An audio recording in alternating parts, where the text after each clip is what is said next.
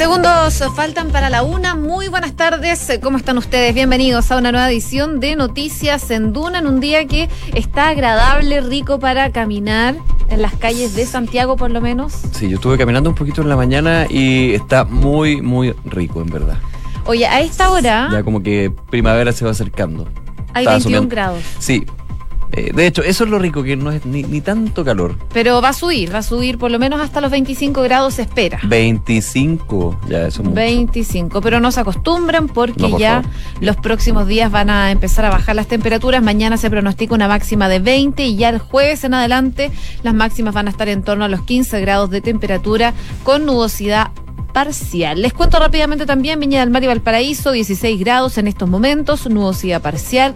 Concepción, 15 grados de temperatura, totalmente despejado. Y saludamos también, por supuesto, a Puerto Montt, donde hay 11 grados en estos momentos, totalmente despejado. Nico, las calles, por favor. ¿Por qué?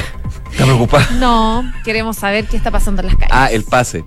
Vamos con eh, la OST del Ministerio de Transporte aquí en la región metropolitana. Nos cuenta que Atención, tránsito de Avenida Macul al sur desviado en Avenida Grecia por manifestaciones en las inmediaciones. Es solamente siete minutos. De hecho, está parcialmente interrumpido el tránsito en Avenida Macul con Las Palmeras por esta manifestación, específicamente en la comuna de Ñuñoa. Atentos a eso ahí, por si tienen que moverse por ese lado y paciencia si ya están llegando. Además, eh, camión detenido en General Velázquez al sur en el sector Portales, ocupando la pista izquierda.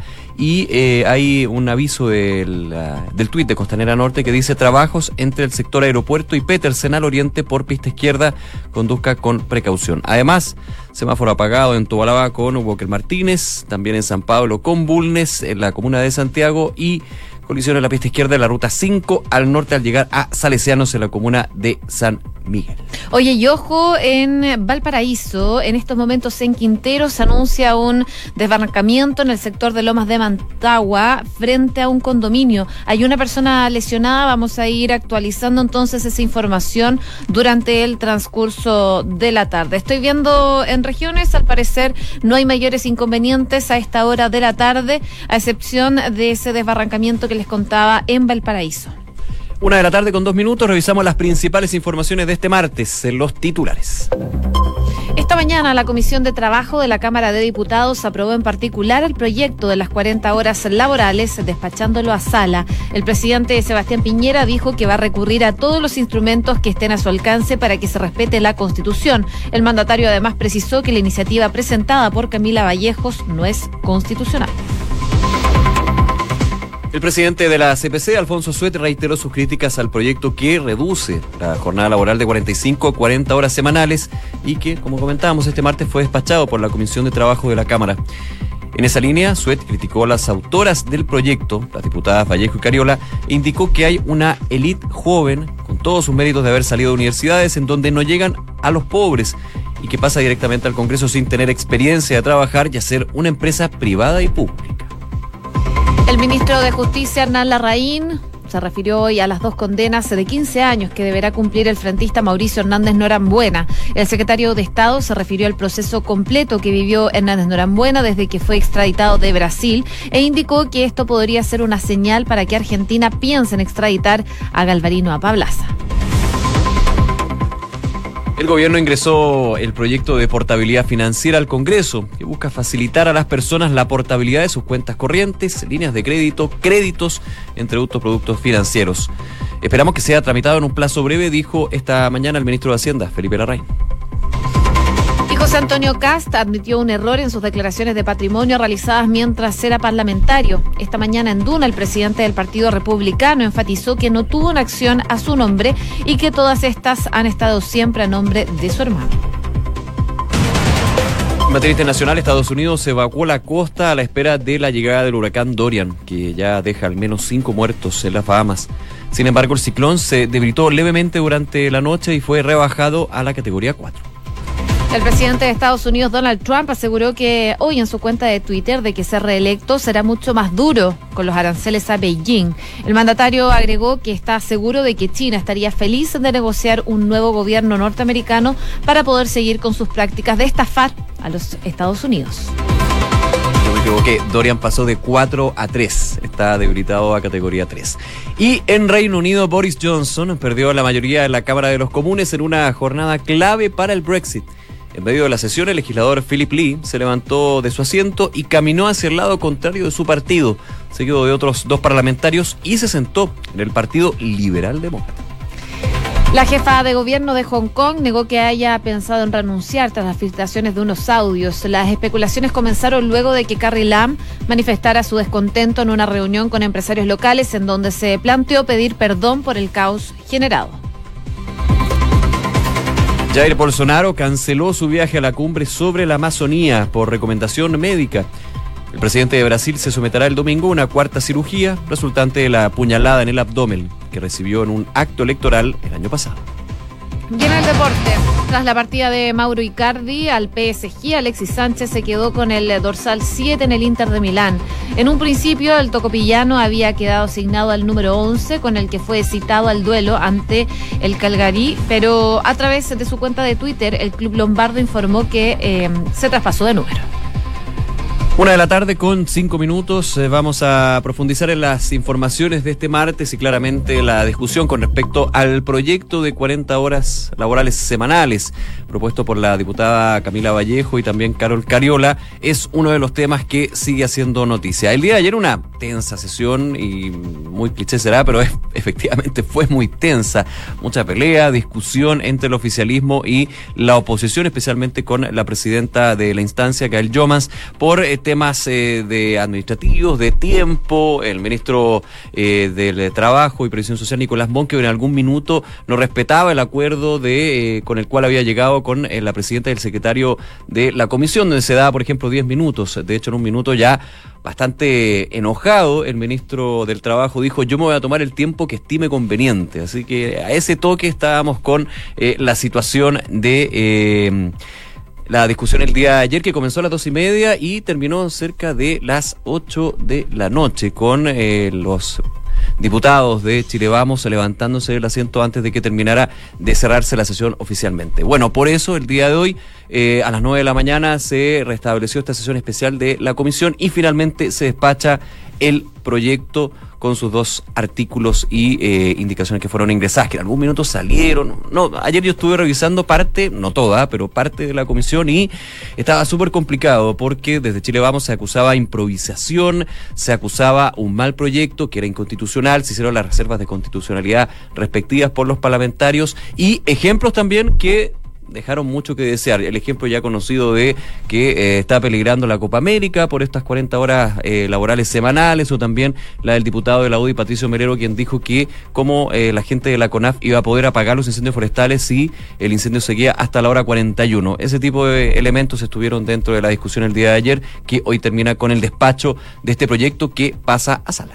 Así es, la presidenta de la instancia rechazó la solicitud de los parlamentarios de Chile Vamos de que esta iniciativa pasara a Comisión de Hacienda, que era una de las ideas, a la Comisión de Hacienda de la Cámara de Diputados, con lo que ahora entonces el proyecto va a tener que ser visto en sala, aunque no hay eh, una definición para eso todavía. Tras la aprobación de esta iniciativa, se reiteró el compromiso eh, por parte de la presidenta de la Comisión de Trabajo de introducir una indicación que regule esta gradualidad a la iniciativa, un pedido que había hecho la democracia cristiana para poder votar a favor de este proyecto. Todavía no hay una indicación al respecto, pero eh, se espera que se agregue próximamente, eh, como en el fondo como respeto para este acuerdo que llegaron con la DC, que finalmente votó a favor del proyecto de las 40 horas laborales. Tras este trámite, entonces, el eh, ministro del Trabajo, Nicolás Moinkever, por supuesto, siguió con las críticas al proyecto de las 40 horas, al señalar que eh, no solo afecta al empleo, sino que también afecta a las remuneraciones y al mismo tiempo reiteró que van a acudir al Tribunal Constitucional. Esto ya lo había dicho el día de ayer, pero hoy reforzó esa idea. Por lo menos en la mañana no había claridad si iba a ir el gobierno o si iban a ir los parlamentarios, si van los parlamentarios que tienen que juntar una serie de firmas para poder llegar a esta instancia y de ahí a lo mejor el gobierno se va a sumar. Todavía no está claro cuál va a ser eh, la opción que van a tomar, pero lo que sí está claro es que van a ir al Tribunal Constitucional. Considerando que todavía queda la opción del veto presidencial. Claro, pero eso al parecer está para última instancia. Ese es el punto. Habló el eh, presidente Sebastián Piñera justamente sobre lo que fue el despacho de este proyecto de reducción en 40 horas semanales del Partido Comunista. Vamos a escuchar lo que dijo. Todo lo que tiene que ver con gasto público es una iniciativa exclusiva del presidente. Y por esa razón yo siento que el proyecto de las diputadas del Partido Comunista es un proyecto que no es constitucional. Y todos, el presidente, los senadores, los diputados, juramos cumplir y hacer cumplir la Constitución. Yo le aseguro que como presidente de Chile yo voy a cumplir mi juramento y por tanto voy a cumplir la Constitución y voy a hacer cumplir la Constitución. Como presidente espero que los diputados y los senadores respeten la Constitución, que ellos juraron cumplir y hacer cumplir. Pero si no lo hicieran, naturalmente como presidente no me voy a quedar de brazos cruzados y voy a recurrir a todos los instrumentos a mi alcance. Hay las palabras entonces del presidente Sebastián Piñera anunciando que como gobierno van a recurrir al Tribunal Constitucional. Pero también habló la presidenta de la Comisión de Trabajo, Gael Joymans, eh, que anunció que van a recurrir ellos a la Comisión de Ética por lo mismo que tú contabas, por estos dichos emitidos por diputados de la UDI, Patricio Melero y Ramón Barros en el marco de esta discusión del proyecto que reduce la jornada laboral y que hoy fue aprobada en particular en esa instancia. Según lo que explicó la legisladora, no solamente fueron faltas de respeto hacia ella, sino que también a los diputados y diputadas que estaban eh, interviniendo y también al público que ingresó y que lo que va a aclarar acá la vocera de la coordinadora por las 40 horas, quien también sufrió falta de respeto. Ella dice que fueron faltas de respeto importantes y por lo mismo entonces, por lo que se dio en esta instancia, la Comisión de Trabajo van a ir a la Comisión de Ética porque ellos creen que esto no puede quedar simplemente en diálogos de lo que sucede en la Comisión de Trabajo. Dice que cree que tienen que tomar definiciones y deben hablar de sanciones, eh, porque esto, según lo que dice la parlamentaria, la presidenta de la Comisión de Trabajo, es inaceptable, principalmente por las conductas que tuvo el diputado Patricio Melero. Dijo que fue una falta de respeto continua durante todo el trámite legislativo y que de alguna forma esto también le impidió dirigir esta comisión. Eh, dice que esto ya es una razón suficiente para ir a la Comisión de Ética, así que va a ir eh, en contra de él y en contra de el diputado Barros. Hay otra esquirla que dejó no solamente la sesión de ayer, hay que decir, lo que ha sido toda la discusión entre el proyecto del Partido Comunista y en contrapartida el proyecto del Ejecutivo con respecto a la adaptabilidad laboral y sumo otro elemento, los dichos que han tenido el empresariado, desde la CPC, de la SOFOFA y otros organismos, también las pymes, con respecto a esta eh, idea de reducir la jornada laboral. Y esta esquirla y este comentario fue y abre una polémica eh, que está bastante incipiente, pero podría ir creciendo, creo yo. En entrevista con CNN Chile, el presidente de la CPC, Alfonso Suet, cuestionó la iniciativa, algo que había sido la constante. De hecho, la CPC ha hablado de que faltan aspectos técnicos, estudios que muestren la proyección del efecto que tendrán las dos iniciativas, pero sostuvo que en la Comisión de Trabajo hay diputadas que no han trabajado nunca ahí obviamente indirectamente si así los nombra, aludiendo a eh, parlamentarias como por ejemplo Carol Cariola, que es parte de la comisión, y también Camila Vallejo. Hubo respuesta de Camila Vallejo, la diputada del Partido Comunista, dijo, más de una vez me tocó atender mesas de personas como él, ah, aludiendo a Suet, sin vergüenza, sin respeto y misóginos. Así que son palabras, son frases, pero que dentro de lo que ha sido la, discusión legislativa, un tema tan importante como es el mercado laboral, eh, ojalá no vayan eh, enrareciendo aún más eh, la discusión. En algún minuto se hablaba de esta posibilidad, no de fusionar los proyectos, pero sí llegar a proyectos de acuerdo entre las dos partes. al parecer está muy lejos y esto también dentro de quienes son los que entregan empleo en nuestro país. Las empresas, ya sean grandes, medianas y pequeñas. Obviamente las declaraciones que estaba comentando al final son eh, de la coyuntura, pero desgraciadamente también van generando eh, más roscas más ronchas, perdón, en lo que es este tema. Eh, ya la próxima semana, el diputado Guiguren de la Comisión de Trabajo, que representa Renovación Nacional, dijo que la próxima semana ya estarían recurriendo al Tribunal Constitucional, así que ahí se abriría la eh, otra, el otro capítulo de esta historia con respecto a la reducción de la jornada laboral. Y lo último por mi parte, señalar, recordar que el proyecto de adaptabilidad laboral está en el Senado. Sí. Está en la otra Cámara, así que Esto da para rato, pero sigue entonces el proyecto de las 40 horas. Su trámite va a seguir en, el, eh, en, la, en la sala La de la Cámara de de Diputados. Diputados. Y habrá que ver qué pasa con el TC, porque ahí, ahí también va a estar la historia. Una de la tarde con 14 minutos. Escuchas Noticias en Duna con Josefina Stavrakopoulos y Nicolás Vial. Bueno, y esta mañana estuvo en Duna, específicamente en el programa Hablemos en Off, eh, José Antonio Caste, presidente del Partido Republicano, en donde estuvo hablando de este reportaje que salió la tercera domingo y que ha provocado múltiples, eh, múltiples digo, reacciones. Él eh, dijo, bromeando de alguna forma, yo nunca he ido a Panamá por estas acciones que habría tenido. en específico, lo que hace el fundador de Acción Republicana se refirió a los errores eh, que reconoció a partir de esta controversia. Dice que el primer error que tuvo fue no hablar con el medio, con la tercera, antes de que se publicara esta información. Él habla entonces de este, esta información que ha surgido desde la tercera domingo, en donde Cast ha tenido que salir a explicar de distintas formas eh, la situación en la que se vio envuelto. Claro, eh, una conversación donde señala eso cambia de alguna manera la- lo que había declarado en Twitter y también ayer en un matinal de Canal 13, donde dijo yo no puedo declarar algo que no existe. El día de hoy dice que efectivamente existía, sin embargo él no lo sabía. Ok, que fue un error. Ok, pero que existían entonces la sociedad está bien. Y hay un tema, a ver, las sociedades, claro, cuando uno piensa en Panamá, Panama Papers, paraísos fiscales, obviamente piensa que siempre va a algo malo. En algún, de hecho, Estados Unidos tiene una gran, eh, eh, una gran pugna contra los paraísos fiscales, principalmente por el financiamiento al terrorismo, siendo que Estados Unidos tiene estados que son considerados paraísos fiscales. Pero bueno, esa es otra historia.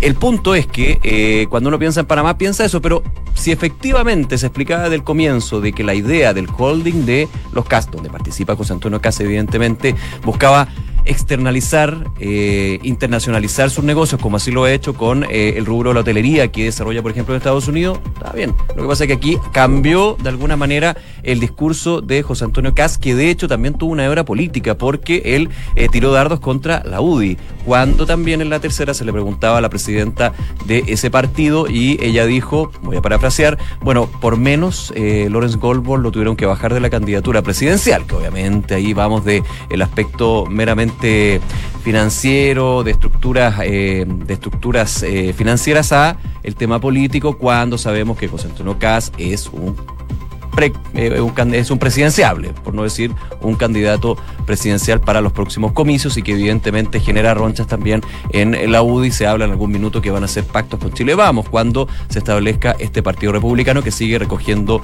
firmas. Bien interesante la entrevista a José Antonio Cast en eh, Hablemos en Off, donde justamente señala que hubo un error, que era su hermano quien está encargado de los negocios familiares, quien eh, con estas acciones al portador estableció estas sociedades en Panamá para el tema de la internacionalización y que el error de él es que no, no conocía este tipo de sociedades, no sabía que estaba involucrado y por eso también era el gran tema de fondo en este reportaje, porque no había sido declarado, no había sido establecido en su declaración de patrimonio, pese que cuando era era diputado, la ley no lo obligaba, hay que recordar eso.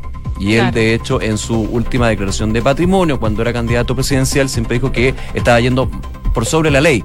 Pero aquí faltaban tres sociedades. Claro, él reconoció haber cometido un error en la declaración de intereses de esos años, 2013 y 2014, cuando él era diputado. Y en esa ocasión declaró tener 10% de eh, algunas empresas, el 40% de una empresa de inversiones en San Miguel.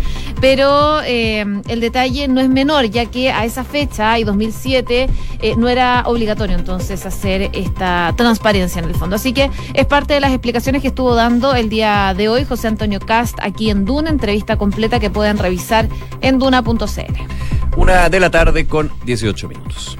Escuchas Noticias en Duna con Josefina Stavrakopoulos y Nicolás Vial.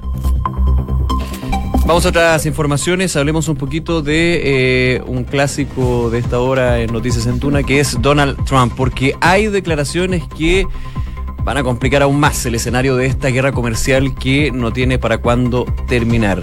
El día de hoy, a través de su cuenta de Twitter, Como es habitual, como es habitual, Dijo lo siguiente el presidente de los Estados Unidos. Lo estamos haciendo muy bien en nuestras negociaciones con China, aunque estoy seguro que a ellos les encantaría tratar con un nuevo gobierno para que pudieran continuar con su práctica de estafar a Estados Unidos. 16 meses más ya es demasiado tiempo para que siga la hemorragia de empleos y compañía. Ya hasta ahí el clásico discurso, digamos, está bien. Pero viene lo siguiente. Entonces piense lo que sucederá con China cuando gane. Un acuerdo será mucho más duro cuando gane él la reelección, mientras la cadena de suministros de China se desmoronará y las empresas, trabajos y dinero se habrán ido. Es decir, el eh, presidente de Estados Unidos, Donald Trump, ya augura de que si él gana la reelección, la negociación con China va a ser muchísimo más dura. Es decir, te habla de una guerra comercial que se podría extender y que podría ser bastante más alta en términos de no pasar, por ejemplo, de un gravamen a los productos importados chinos de 10 a 15%, sino que llegar a un 20 o un 25%, como lo ha mencionado en algún minuto. Así es, Estados Unidos, recordemos, cumplió este fin de semana con su prometida alza de aranceles a importaciones chinas y aplicó también un gravamen del 15%, 5 puntos porcentuales más de lo que había anunciado en un principio a lo que son las importaciones chinas por un valor de 112 mil millones de dólares. Y esto aranceles afectan, por ejemplo, a bienes chinos como la ropa, eh, los zapatos, el calzado, materiales escolares, pero también a alimentos como la leche condensada, los quesos, las verduras y frutas, entre otras cosas. Así entonces eh, se desgrana una lista de 122 páginas que fue publicada por autoridades estadounidenses de los productos que se podrían ver afectados por esta guerra comercial que al parecer y pese a todas las reuniones que hemos visto y les hemos contado, no hay solución pronta. Que tiene efectos para todo tipo, por ejemplo, los multifondos en el último mes, el fondo A y el fondo B llegaron a caer más de 2%, justamente afectado por la guerra comercial y para qué decir el cobre, que ha tenido bajas relevantes en su precio debido justamente a esta pugna arancelaria entre China y Estados Unidos. Una con 21. Noticias en Duna con Josefina Stavrakopoulos y Nicolás Vial. Y hay novedades respecto al huracán Dorian que ha bajado el día de hoy a categoría 2, pero ha aumentado su tamaño a medida que se acerca lentamente a la costa suroeste de Estados Unidos.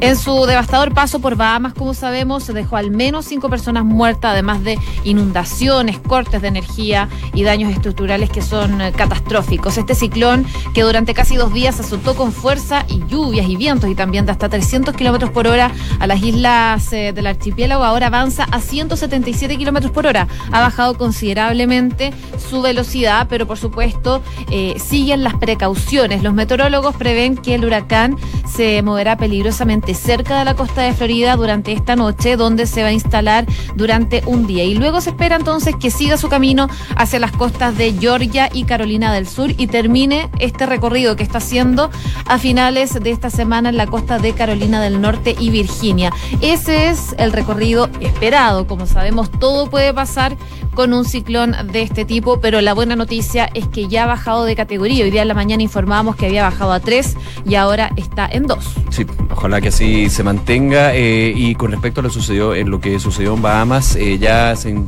publica lo que son las primeras imágenes luego del paso de Dorian, porque evidentemente eh, en los cortes en la comunicación, la situación de emergencia impedían el día de ayer conocer lo que había sido el efecto de este huracán tras el paso en las Bahamas. Obviamente porque la emergencia estaba concentrada en otro tema. Y las imágenes son sorprendentes. Estoy viendo aquí una nota de la sección Mundo de la Tercera, donde se muestra, por ejemplo, varios eh, botes, barcos de mediana y pequeña envergadura que están fuera del agua fuera del agua completamente, o sea, arrastrados de un puerto que ahí hay en eh, uno de los sectores de las Bahamas. Así que es bien terrible lo que sucedió ahí. Eh, fotografías aéreas, por ejemplo, que muestran cómo están varios sectores inundados y casas totalmente destruidas. Eh, esperemos que esta degradación del huracán eh, se vaya manteniendo y eh, poder solamente tener que enfocar los esfuerzos en lo que sucedió en las Bahamas, sino en otros puestos, en otros lugares, porque evidentemente eso complica aún más eh, este tipo de efectos que tienen los fenómenos meteorológicos, como son los huracanes. Así es, oye, la Cruz Roja ya adelantó que toda la población de Bahamas va a necesitar ayuda tras el paso de este destructivo huracán Dorian. Según lo que dice la vocera de la organización en Ginebra, dice que cuando no hay agua después después de un desastre de esta magnitud puede haber efectos, por supuesto, secundarios. Así que. Emergencia sanitaria que, se da por ese, ese tema. Así es, así que muy atentos a lo que está pasando con el huracán Dorian, que favorablemente ya ha bajado de intensidad, está en grado 2, pero por supuesto las autoridades siguen muy atentas al paso de este huracán. Una de la tarde con 24 minutos. Vamos a revisar las principales informaciones en los titulares. La Comisión de Trabajo de la Cámara de Diputados aprobó en particular el proyecto de las 40 horas laborales despachándolo a la sala. El presidente Sebastián Piñera dijo que va a recurrir a todos los instrumentos que estén en su alcance para que se respete la Constitución. El presidente de la CPC, Alfonso Suete, reiteró sus críticas a este proyecto que reduce la jornada laboral a 40 horas semanales y que este martes fue despachado por la Comisión de Trabajo. En esa línea, el presidente de eh, la Confederación y la Producción y el Comercio criticó a las autoras del proyecto, las diputadas Vallejo y Cariola, indicó que hay una élite joven, con todos sus méritos de haber salido de universidades, en donde no llegan a los pobres y que pasan directamente al Congreso sin tener experiencia de trabajar y hacer una empresa privada y pública. El ministro de Justicia, Hernán Larraín, se refirió hoy a las dos condenas de 15 años que va a tener que cumplir el frentista Mauricio Hernández Norambuena. El secretario de Estado se refirió al proceso completo que vivió Hernández Norambuena desde que fue extraditado de Brasil e indicó que esto podría ser una señal para que Argentina piense en extraditar a, Galvarino Pablaza. El gobierno ingresó este martes el proyecto de portabilidad financiera al Congreso, que busca facilitar a las personas la portabilidad de sus cuentas corrientes, líneas de crédito, créditos, entre otros. Esperamos que sea tramitado en un plazo breve, dijo el ministro de Hacienda, Felipe Larraín. El gobierno ingresó al Senado el proyecto que va a regular los vaporizadores. Se han tratado igual que el tabaco. El ministro de Salud, Jaime Mañalich, indicó que se está ofreciendo el mismo tóxico, el mismo veneno presentado de otra forma y que vuelve adictos a los jóvenes.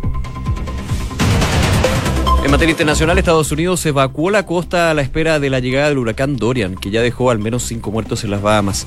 Sin embargo, el ciclón se ha debilitado levemente durante la noche, pasando de categoría 4 a categoría 2. El presidente de Estados Unidos aseguró que hoy en su cuenta de Twitter que de ser reelecto será mucho más duro con los aranceles a Beijing. El mandatario agregó que está seguro de que China estaría feliz de negociar con un nuevo gobierno norteamericano para poder seguir con sus prácticas de estafar a los Estados Unidos. Y tras la partida de Mauricardi al PSG, Alexis Sánchez se quedó con el número 7 en su camiseta del Inter de Milán. En un principio el tocopillano había quedado asignado al número 11, con el que fue citado al duelo ante el Cagliari, pero eh, a través de su cuenta de Twitter el club lombardo informó el traspaso del Una con 26.